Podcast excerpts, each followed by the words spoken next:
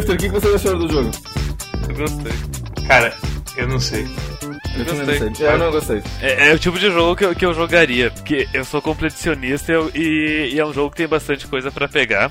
E é um jogo que o único jeito de fazer 100% é, tendo, é jogando com um guia impresso do lado.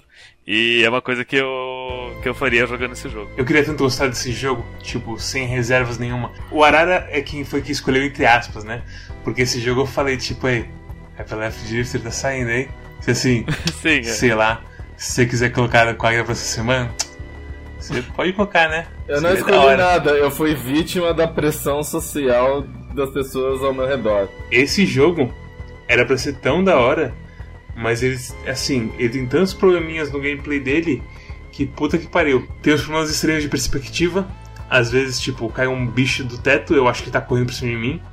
Sei lá, esse jogo todo eu me senti como se eu tivesse um olho só Ah, Eu eu não não. conseguia eu- julgar. Um problema que eu, que eu senti no início desse jogo e que eu achei que era porque eu tava jogando ele no modo ah, Borderless Window ao invés de full screen é que ele é meio lerdo o FPS dele, tipo quando tá transitando as telas. Tipo quando tu tá com o mouse embaixo, tu põe o mouse pra cima, daí ah, mostra o que tá em cima e não o que tá mostrando embaixo. E tipo essa transição ela é meio ah, não, com lag, sabe? Não é- não é uma coisa suave. E daí eu pensei que era, era por causa disso. Mas daí eu coloquei em. daí eu mexi ali no, no jogo, coloquei em full screen e, e não, o jogo é assim mesmo, ele tem um F- FPS menos baixo. Se ele fosse uma coisa mais suave, se ele fosse um 60 FPS coeso, bonito, ele seria melhor. É, então, o combate ele é meio travadinho. O foco inteiro do jogo é a porra do dash do cara, certo? Sim. É você conseguir dar o dash, você, tipo, tem várias habilidades que dependem do dash e por aí vai. Só que o dash, ele tem uma recuperação meio estranha e muitas vezes, tipo, eu queria dar o dash, eu apertava o voar desesperadamente e o dash não saía. O dash tem uma propriedade no jogo quando você começa a jogar que ele dá três dashes. Depois do terceiro dash ele tem que esperar tipo um segundo pra recarregar.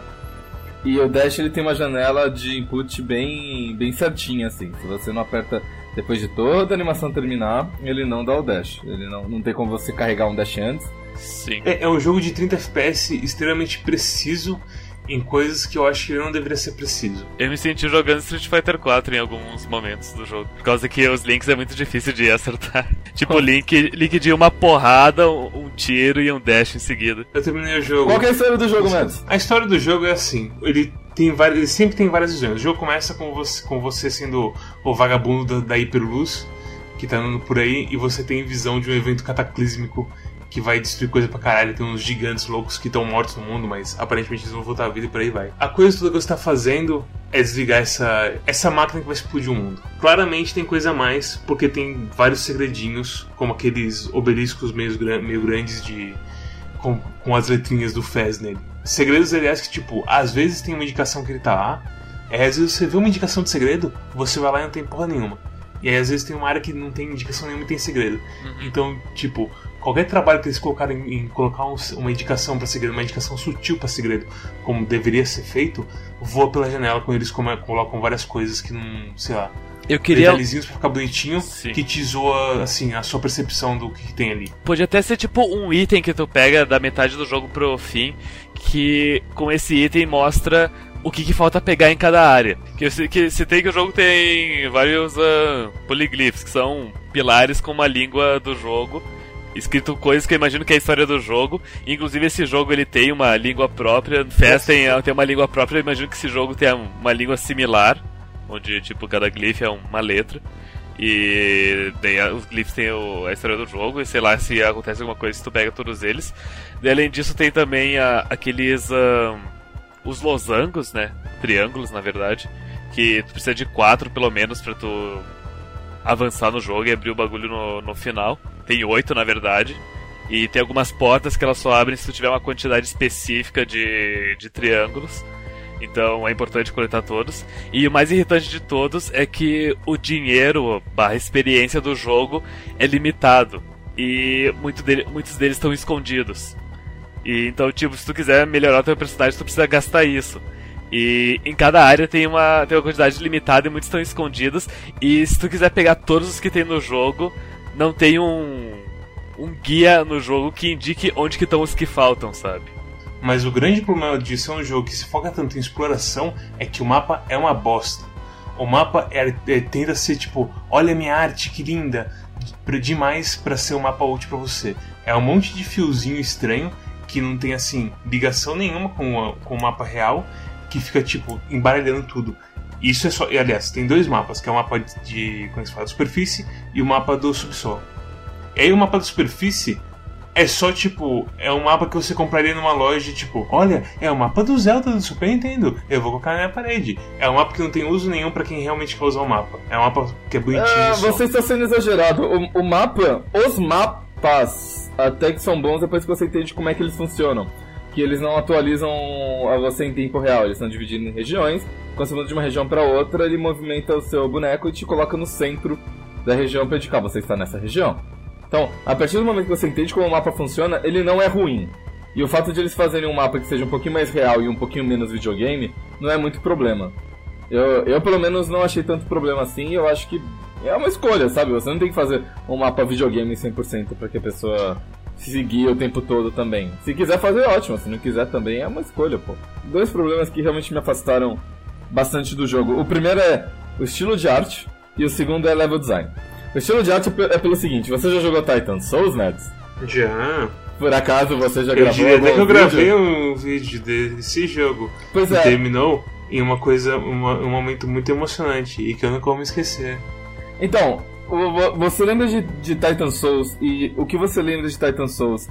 O jogo é parecido visualmente? Sim, definitivamente. Ele é, ele é realmente muito parecido, não é? É quase idêntico, eu diria. Eu ia perguntar isso pra vocês até, tipo, é, é do mesmo fa- fazedor de Titan Souls esse jogo ou não? Acho que não. É, porque é, é igual. Mas você já jogou é, é, Super Brothers Sword of Sorcery? Pouquíssimo, eu joguei. Mas é, é meio assim também, certo? É Sim. parecido também. É aqueles, aquelas coisas de quadrados e ângulos e, e o personagem em si não tem muitos detalhes. E, sa- e, sa- e sabe o que, que Titan Souls, Hyper Light Drifter e Super Brothers of Sorcery têm em comum além da arte? São chatos. Ok. A Todos música. eles são pretenciosos pra caralho. Sabe? Todos eles acham assim, não, a gen- eh, tipo, não é que a gente não tem uma história que a gente não escreveu, que a gente é preguiçoso e a gente não escreveu porra nenhuma de história. Não, é que a nossa história, ela é uma história muito elevada, que é contando uma história de um outro mundo, onde as pessoas falam de outras línguas, e que você tem que ler a história através do ambiente e da exploração. Ah, vai tomar no cu, eles não escreveram nada. É, é tipo, é você pegar a história mais boba do mundo, que é você tem que ir no templo da água, no templo do fogo, no templo não sei o que, não sei o que, e pra destravar as quatro dungeons pra você interpretar o chefe final e você vencer. Então é literalmente uma história de Zelda, só que como eles tiram a história, como eles tiram a narração, como eles tiram os diálogos, e eles colocam e eles colocam uns pilares, e eles colocam tipo, ah, vamos contar história em quadrinhos aqui com esses, é, com esses slideshows. Nossa, que, que inovação de narrativa, vai ganhar o o Indie Games Awards lá, pô. Puta que pariu, sabe? Tipo, o mundo não precisa disso mais, sabe? Você pode. Sabe, se você tem uma história bosta, entra com ela, mas não fica disfarçando ela por camadas de abstração pra fingir que você tem uma história boa, sabe? Eu achei bonitinho a coisa dos, dos slides, mas ao mesmo tempo, tipo, é. Faltou ter coisa escrita pra É te totalmente desnecessário, todos os slides são Não. totalmente desnecessários. Você entra Sim, no sim, segundo sim, mundo, chega uma hora que você entra num templo, aí tem um monte de gente morta, aí tem um cara que tá mais ou menos morto, ele tá vivo ainda. Aí você chega pra ele e fala assim, ou, o chefão matou todo mundo. Eu, tá cara, isso não faz a menor diferença, porque eu sei que eu ia ter que ir lá e matar o chefão de qualquer jeito, então você não me, não me impulsionou a matar o chefe. E você não mudou nada do que eu penso desse mundo, porque pra mim vocês nem existiam até então. E por que, que você tá aí, sabe? Você tá aí porque eles falaram assim: ah, ele não, o, o chefe ele não pode na, é, tá isolado nesse mundo, ele precisa de um pouco de contexto. Então vamos colocar um cara no meio do mundo onde você já tá explorando metade porque você já tinha que matar o bicho. E ele vai falar um pouquinho de contexto só pra não ficar. Ah, não, sabe? Tipo, é muito mal É, contado. Não, assim, é mal contado. Não, não acho que é, assim, que é mal contado porque não tem muito o que ser contado, mas é. A história dos quatro cantos é a mesma. Sim. Tinha alguma coisa aqui, É. e aí a raça louca lá que você tá lutando contra toda hora matou todo mundo. O segundo, o segundo ponto que eu queria falar mal é, é o level design, sabe? Tipo, você tem um jogo onde o seu personagem anda devagar, mas pra compensar isso, você tem um dash rápido que você pode soltar até três vezes. E aí, o que, que eles fazem? Eles fazem um jogo de corredores onde qualquer piso você cai do mundo. Dê dash! Dê dash, seu imbecil! Você vai cair do mundo, mas dê dash! O Dash muitas das vezes me colocou em mais perigo do que me colocou me salvava. Porque você meio que aumenta o lugar que você vai estar em um curto período de tempo e aumenta sua chance de pegar uma bala na nuca. Tem partes que, tipo, tem buracos embaixo de folhagem ou de teto. Isso é absurdo e inaceitável. Porque você vai desviar de um cara num lugar que você, tipo, assume que tem chão, ou pelo menos tem uma coisa, e aí você cai e perde um- uma coisa de vida. Você já não tem muita vida pra começar a putaria toda. As arenas são minúsculas pro número de inimigos que você tem, na maioria dos casos. O jogo vira uma putaria assim de tiros e espadadas. E aí você tem que ficar esperto, porque esse é daqueles jogos que, ah, é hardcore, não sei o que. Todos eles têm um, eles começam a telegrafar o movimento deles. Alguns mais do que os outros, mas todos eles têm uma coisinha. E cara, é difícil de fazer isso. E é mais difícil ainda quando você tem vários deles, e quando você tem balas, e quando você tem que desviar. E aí quando você desvia e acaba batendo outra coisa, e quando você desvia cai num buraco, e por aí vai. É, é per- perfeito, perfeito você lembrar do- das arenas minúsculas cheias de inimigos, que o jogo fala assim: Ei, você tem um dash pra desviar das coisas. Usa esse dash nessa fase aqui, que aí você vai estar no meio de todo mundo e você vai apanhar. Então, tipo, eles te dão uma ferramenta e dizem: Ei, use essa ferramenta o tempo todo. É que o problema do Dash em combate é que ele, ele, ele não desvia de projéteis e de porradas. Tipo, ele não, só- ele não atravessa te- inimigos. O ele não dash é, é uma inimigo. ferramenta ruim. É ruim. Ele é muito difícil de fazer no controle. Ele é muito impreciso. Quando eu joguei um pouquinho no teclado e no mouse, eu tinha um controle maior do que eu tava fazendo com o dash, mas é ao mesmo, é, ao mesmo tempo eu tinha que me dedicar inteiramente ao dash, porque você tem que mirar com o mouse pra onde você quer dar dash. E esse é um jogo que tem alguns chefes tão filhos da putas, com umas hitbox tão assim, místicas. As hitboxes dos, caras parecem aqueles mistérios de Varginha. Você não sabe assim, ó, o- como que pega direito, o que aconteceu direito. Eu, eu, eu não acho que é um negócio tão, tão barato assim, tão. Mas tão aí que tá, mas aí que tá. Aí você, você vai pro último chefe, e o último chefe, ele, ele é ok, ele é só ele, ele tem um dash, que quando pega em você, você perde dois de vida, e você meio que é arrastado junto dele. Se essa arrastada que ele deu em você te deixa próximo dele, acabou o jogo. Você morreu. Porque o segundo dash ele tira 3 de vida. E você tem 5. Tentei assim não ficar comparando com Dark Souls toda hora, mas é muito difícil. A diferença que faz esse jogo ser ruim e Dark Souls ser da hora no combate é que Dark Souls tem 500 mil opções pra você fazer o que você quiser. E Hyper Light Drifter é extremamente limitado nas opções que você tem. Eu acho que você não devia de modo algum comparar isso aqui com Dark Souls, exceto no ponto de que você tem um dash pra dar uma rolada. Porque de resto é completamente diferente. O combate de Dark Souls é, é alto risco e alta recompensa. O Dark Souls ele tem uma estética própria que tem que tem música é, que junta com a estética, que tem um lore que junta com a estética, que tem os personagens que juntam com a estética, tem, tem personagens que tem histórias e que tem um passado e tem, enfim, tem um monte de coisa nas histórias do de Dark Souls que fazem com que o mundo pareça mais vivo e pareça mais interessante. Em Hyper Light Drifter, você tem o, o esqueleto de um jogo de Zelda disfarçado é, atrás de uma, uma casca de pretensão, assim. Como você não tem palavras, você não sabe o que é cada upgrade. E tipo, eu só peguei aquele upgrade dos dash sequenciais porque você me disse pra pegar aquele upgrade. Sim. E aí tem aquele, tem aquele coisinho de você ficar dando dash sequencial até onde você aguentar. É bem fácil fazer. E sei lá, é assim, é mais ou menos fácil de fazer, mas a, não É. é que você não tem. Você não tem motivo pra usar ele no mundo.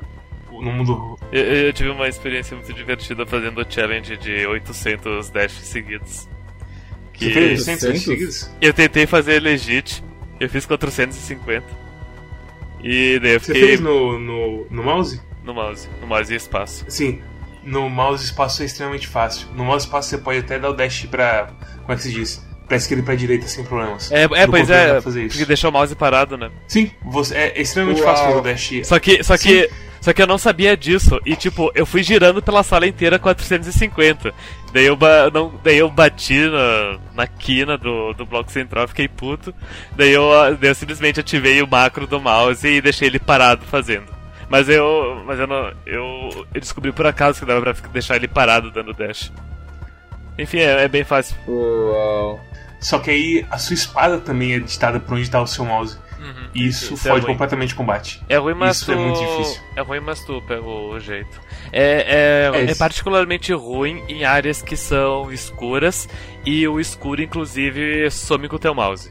Daí é, é, é terrível. Sério? Sim. Nossa. Não, as áreas escuras desse jogo são tão terríveis, tipo, a área do norte escura, que é uma área que não só tá escura, mas também que tá cheia de armadilha que te mata na hora, é puta que pariu. Aliás, falando sobre, já vamos falar sobre morte também.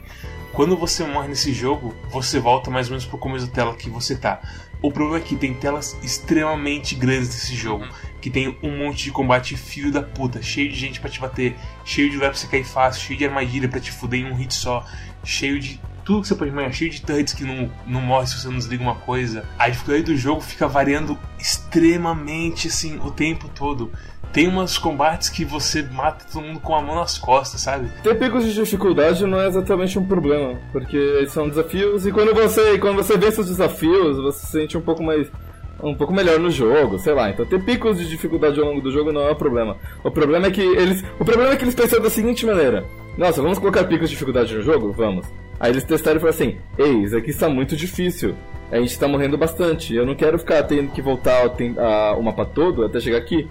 Então, vamos fazer que quando você morre, você respawna na, no mapa na, no, no setor anterior. Ah, mas se a gente respawna no setor anterior, então a gente não precisa mais pegar leve na dificuldade, porque a gente pode aumentar a dificuldade e deixar ainda mais difícil, porque agora você tá logo ali, né? Você pode testar, tentar 10, 20 vezes até passar. Então, é esse tipo de, de decisão que eles, eles realmente não pensaram muito no, no global, assim. Eles foram resolvendo vários problemas pequenos, assim, e, e sem pensar, assim, de uma maneira mais coesa de como pensar o mundo. Então, tipo, ah, a pessoa está muito devagar, vamos colocar um dash. Ah, mas o dash faz com que ele caia do mundo, mas eles não pensaram nisso.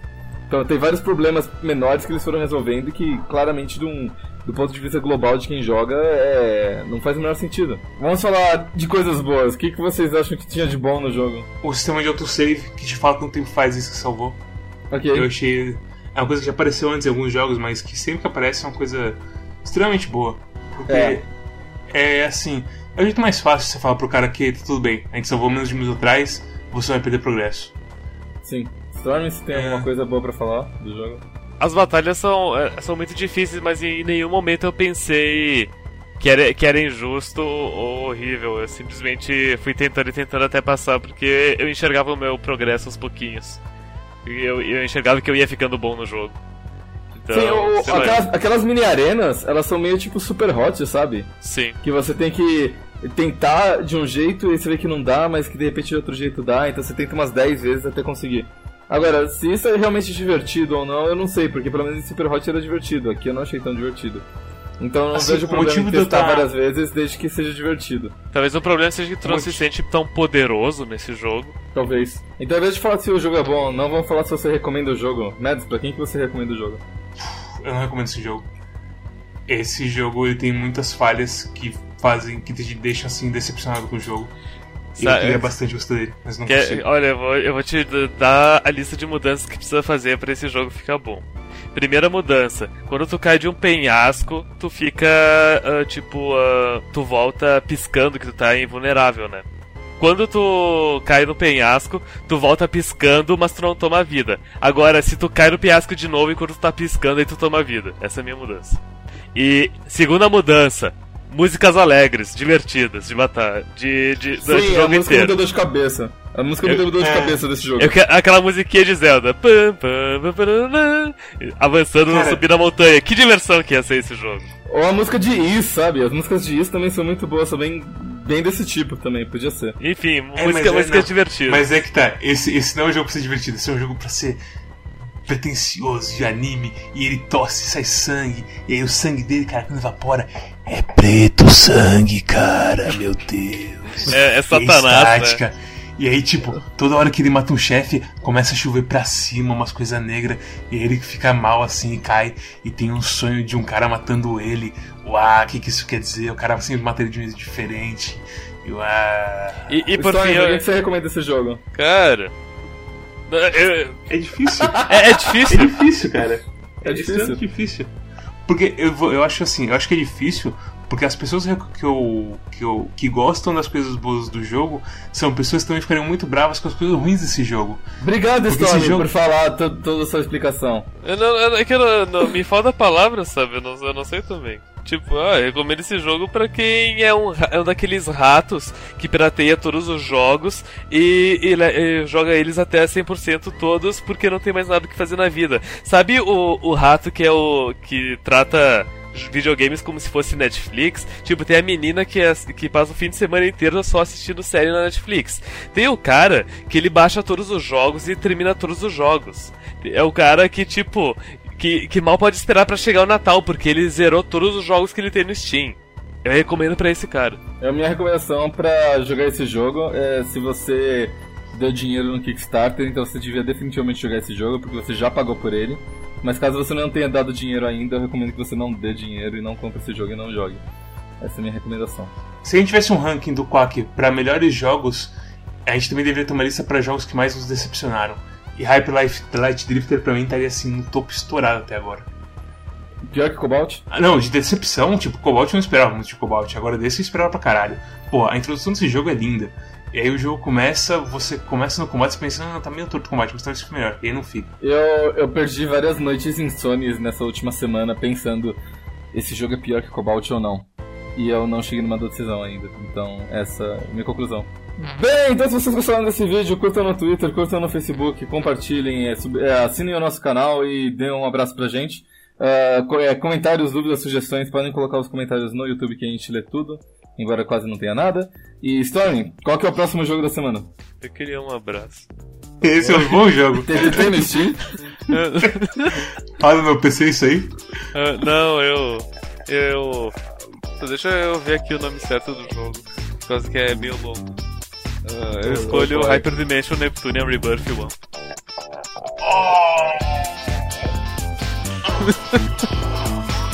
Até semana que vem amigos. Filha da. Nepo, nepo. Até a próxima. Tchau.